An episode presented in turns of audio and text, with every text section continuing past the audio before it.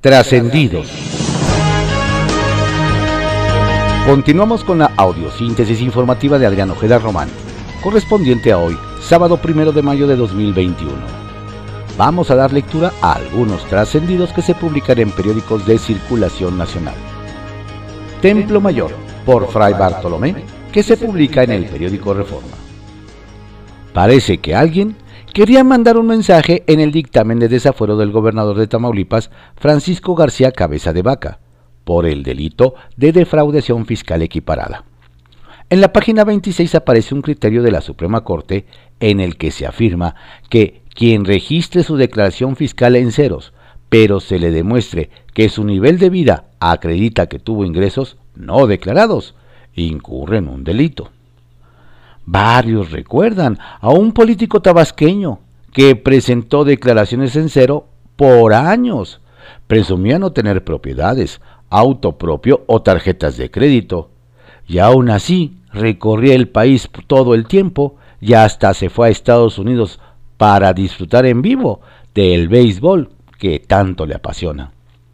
¿Será que el diputado de Morena que está en la Comisión Instructora de San Lázaro, Pablo Gómez, dejó que quedara ese precedente legal nada más por descuido o con otra intención? Es pregunta desaforada. A quienes tienen claro cómo ha involucionado la producción de crudo de Pemex, no más no les cuadran las cifras que dio el martes Andrés Manuel López Obrador sobre una supuesta reducción en la extracción destinada a frenar el uso de combustibles fósiles con fines ambientales. Menos aún después de que la jefa de gobierno de la Ciudad de México, Claudia Sheinbaum, aplaudió el anuncio y dijo que la reducción sería de 3.4 millones a 2 millones de barriles diarios.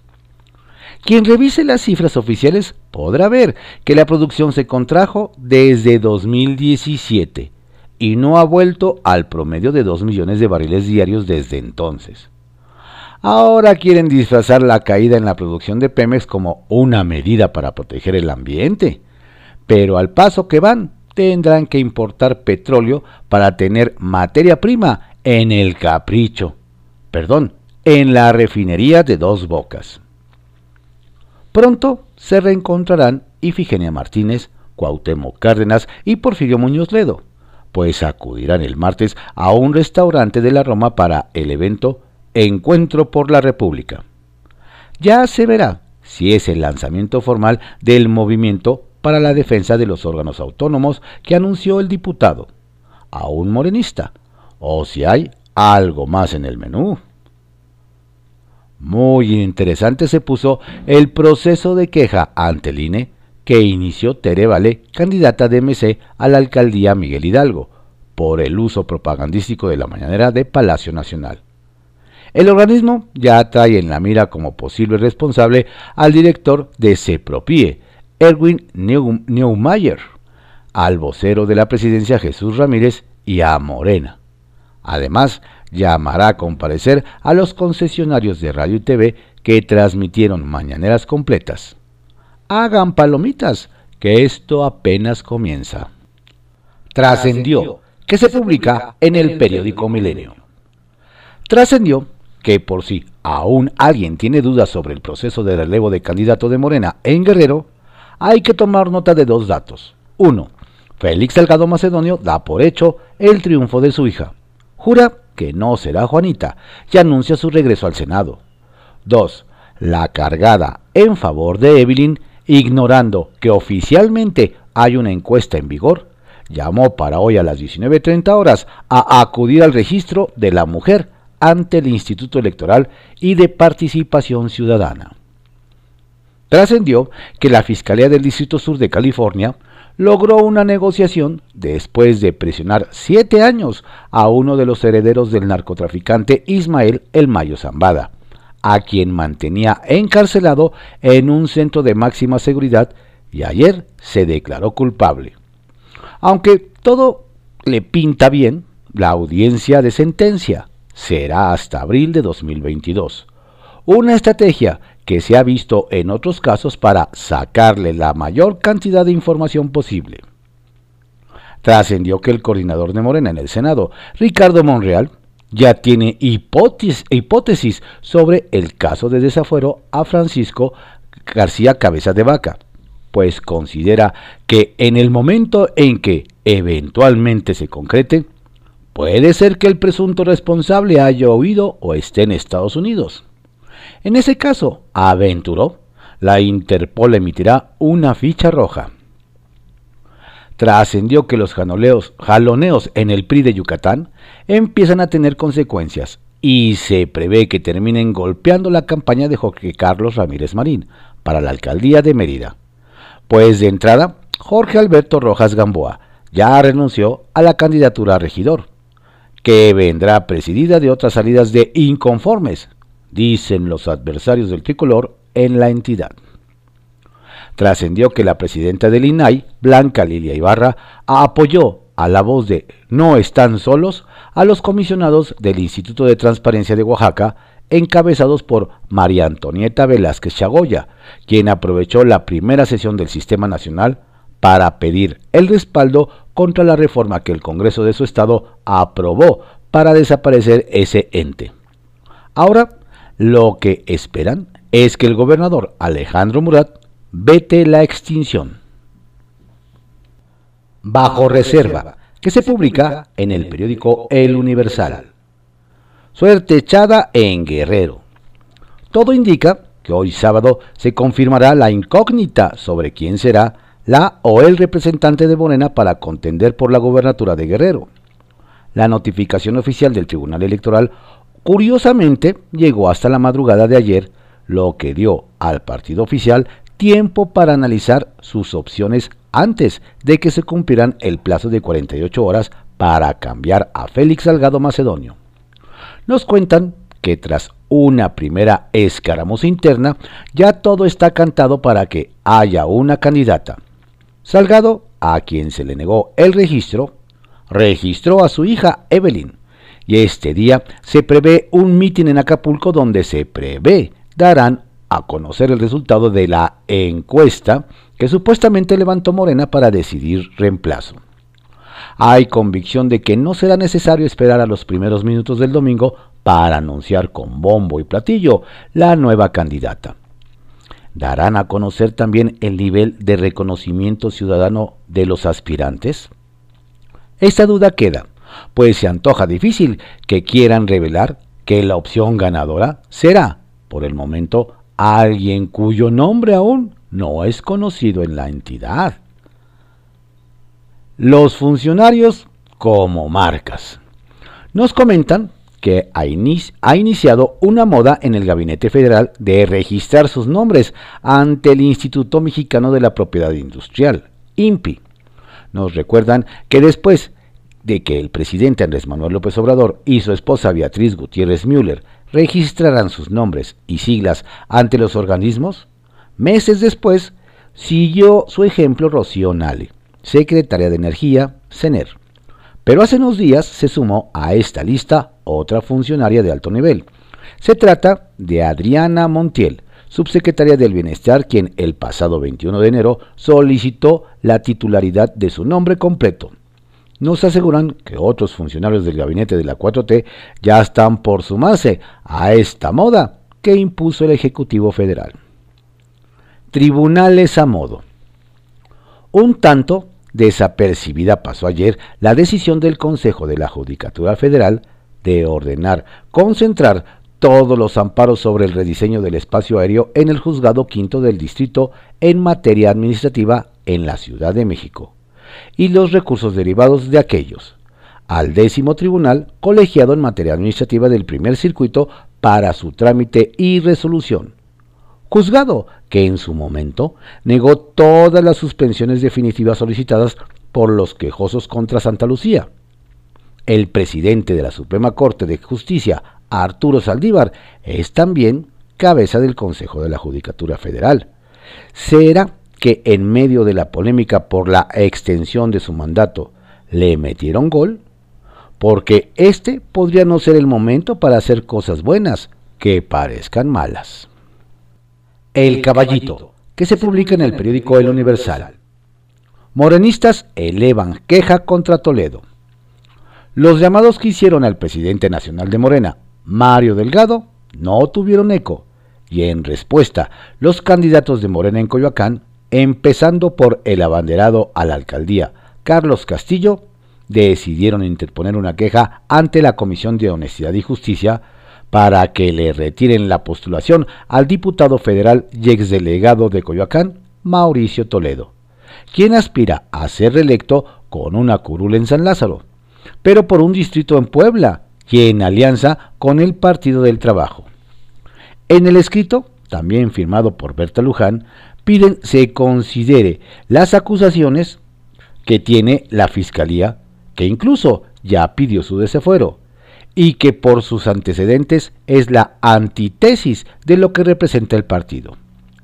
El hecho es que veremos si se resuelve el caso porque estamos a un mes del que las elecciones constitucionales se realicen. El tiempo corre. Hay empresa para cambiar altavoces del C5. Nos platican que ayer, luego de cuatro rondas para que mejoraran el precio y con la protesta de la empresa Security privada, porque no hubo más para presentar más ofertas, el C5 que comanda Juan Manuel García, dio el fallo ganador de la licitación para la renovación de poco más de 5.000 altavoces. Será la empresa Acuracy IT Consulting SADCB quien tenga el contrato, el contrato, toda vez que bajo su propuesta de 119 millones de pesos a 97 millones 999 mil. Ambas con IVA la duración del convenio será del 1 de mayo hasta el 31 de diciembre. La urgencia de las autoridades capitalinas por el cambio de altavoces es que en el arranque de 2021 se han registrado dos errores al emitir la alerta sísmica que causó temor y zozobra. A la expectativa, prohibición de ley seca. Nos platican que la propuesta de prohibición de ley seca, como lo plantea el diputado local del PAN Jorge Triana, todavía le falta camino por recorrer. Sobre todo, saber qué dirán en la Comisión de Administración Pública Local del Congreso de la Ciudad de México, que preside la morenista Guadalupe Chavira. Nos platican que durante la semana, la iniciativa de reformar la ley de establecimientos mercantiles sí tuvo una palomita, pues la Comisión de Desarrollo Económico, que preside Lisette Clavel, dio opinión positiva, pues la medida protege a los comercios. Sin embargo, nos reiteran, la última palabra la tendrán en la comisión dictaminadora que preside doña Guadalupe. Así que todavía el tema está, nos dicen, verde. Las negativas del rector de la UAMEX.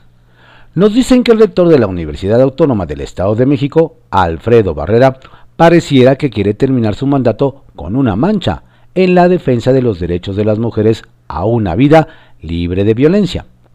La razón es que, de acuerdo con el ombudsman de la Comisión de Derechos Humanos mexiquense, Jorge Olvera, recibieron un no como respuesta a la solicitud de información necesaria para resolver cinco denuncias que se interpusieron en dicho órgano defensor de los derechos humanos, en búsqueda de protección y acciones resarcitorias, las cuales derivaron de una recomendación que tampoco fue aceptada. Nos detallan que para la Comisión de Derechos Humanos mexiquense el rechazo de las sugerencias es grave y significa un paso atrás en la protección de los derechos constitucionales. Kiosco, que se publica en el periódico El Universal.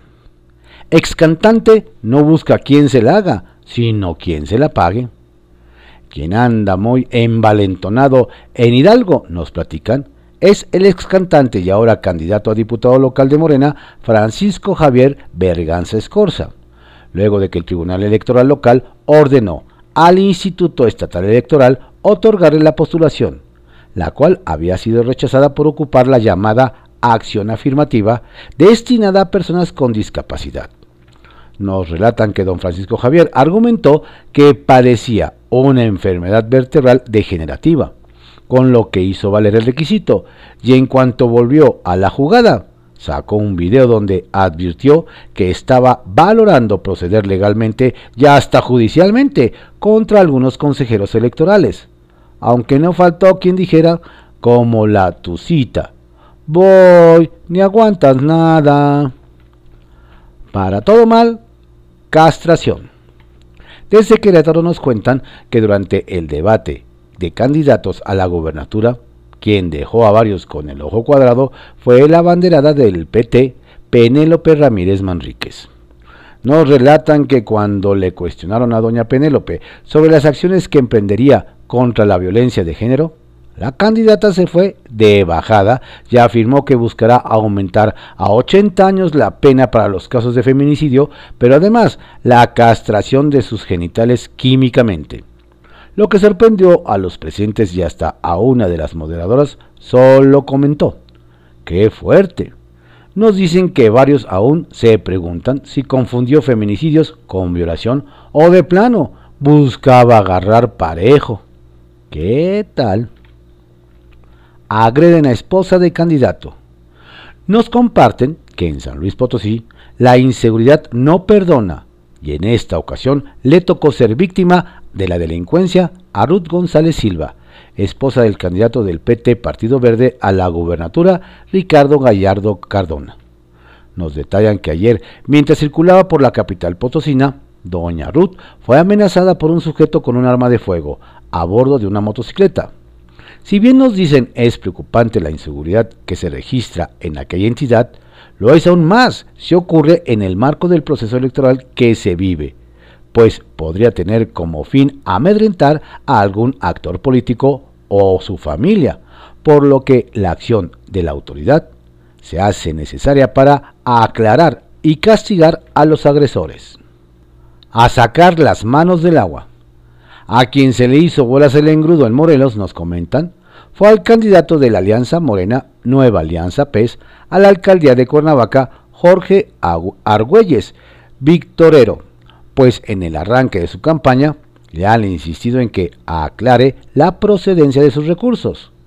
Nos explican que la duda surge porque don Jorge ha sido relacionado con el sindicato Libertad, un presunto aliado de funcionarios del sistema de agua potable y alcantarillado del municipio, quienes supuestamente orquestaron cerrar las llaves de agua para lucrar por medio de pipas nos detallan que en una reunión con el pez, don Jorge afirmó que es momento de hacer una limpia en el organismo de agua. Aunque uno se preguntan cómo le hará con los vínculos que tiene con los operadores. ¡Auch! Sacapuntas, que se publica en el Heraldo de México. Anuncian inversión. Nuevamente, el sector automotriz pone el ejemplo para reactivar la economía. El CEO de General Motors México, Francisco Garza, dio a conocer que invertirán mil millones de dólares en su complejo de Ramos Arizpe Coahuila.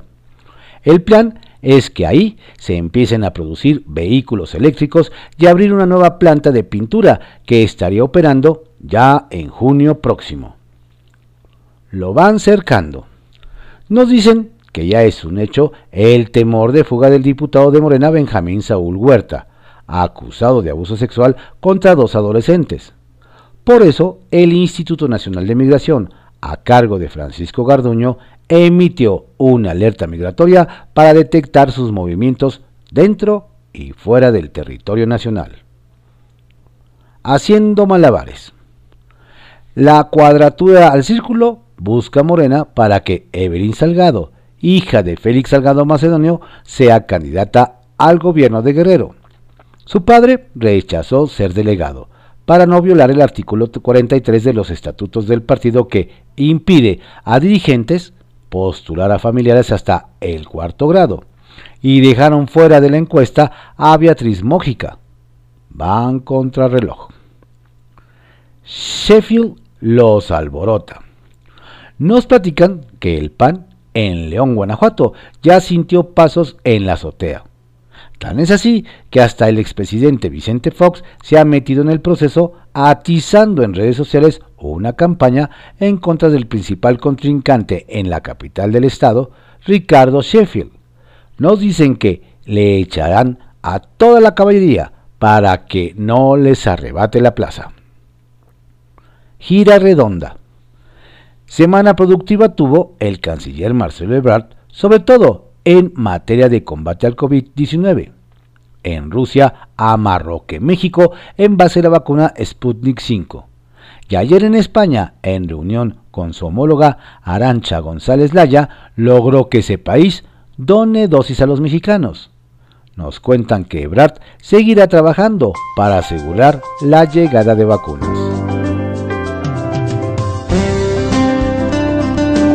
Estos fueron algunos trascendidos que se publican en periódicos de circulación nacional en la audiosíntesis informativa de Adrián Ojeda Román, correspondiente a hoy, sábado primero de mayo de 2021. Tenga usted un excelente sábado. Por favor, cuídese mucho. No baje la guardia. La pandemia sigue.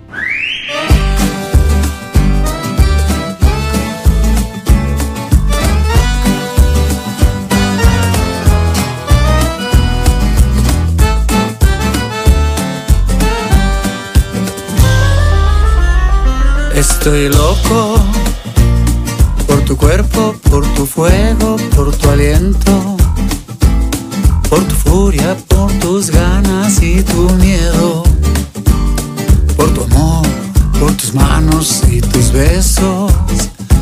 Estoy loco, estoy loco por la forma en que me robas cada noche y el silencio que mis labios te responde. Este loco inexplicable fiel deseo.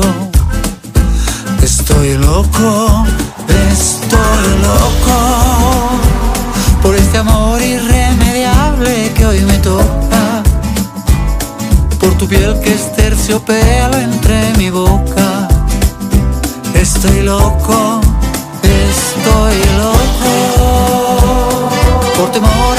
se rompa cual la ola, con la furia en que revienta en una roca. Estoy loco, sí, estoy loco. Soy un niño que camina de la mano. Soy el ave que regresa siempre al nido este loco inexplicable fiel deseo. Estoy loco por este amor irremediable que hoy me toca, por tu piel que es terciopelo entre mi boca.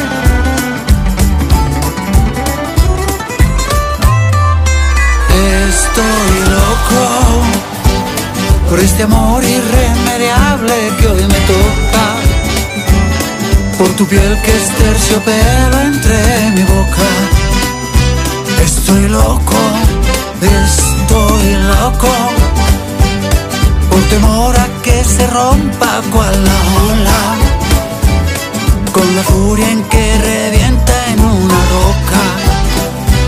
Estoy loco, estoy loco.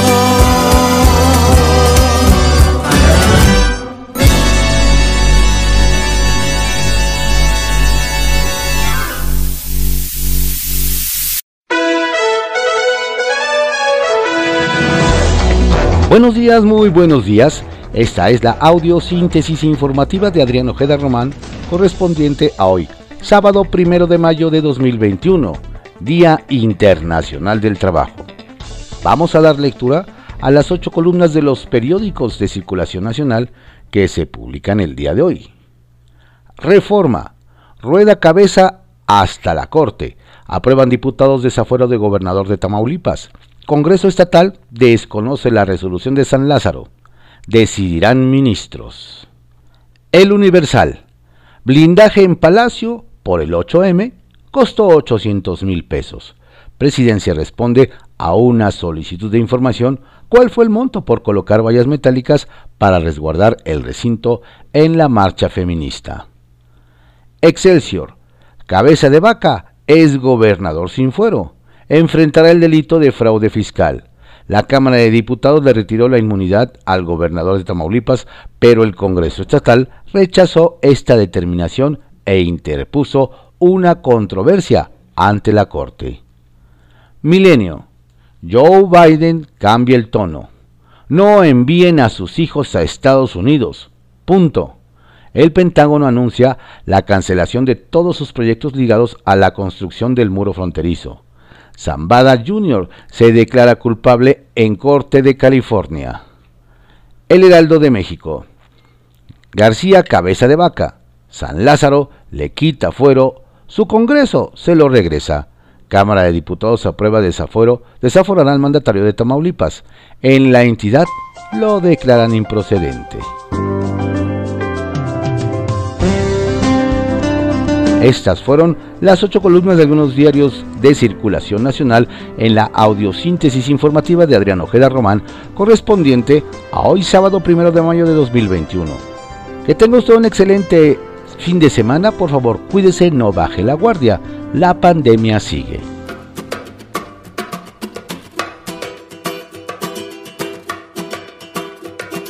Siempre me dijeron que era extraño, algo distinto a los demás. Era un soñador desesperado que mis deseos quería alcanzar. ¿Cuántas veces me llamaron loco y tal vez un poco, pero da igual? Si por ser así como decían, tengo alegría. Eres que te lleva donde tú quieres, lo que decides es lo que tienes, que no te importe lo que te digan, vive tu vida, no eres un bicho raro como creías, ya somos tantos que día a día pintamos sueños en las paredes. Y así tú eres con locura, amo mi locura, oh, oh, oh, oh, pierde la cordura y mueve tu cintura.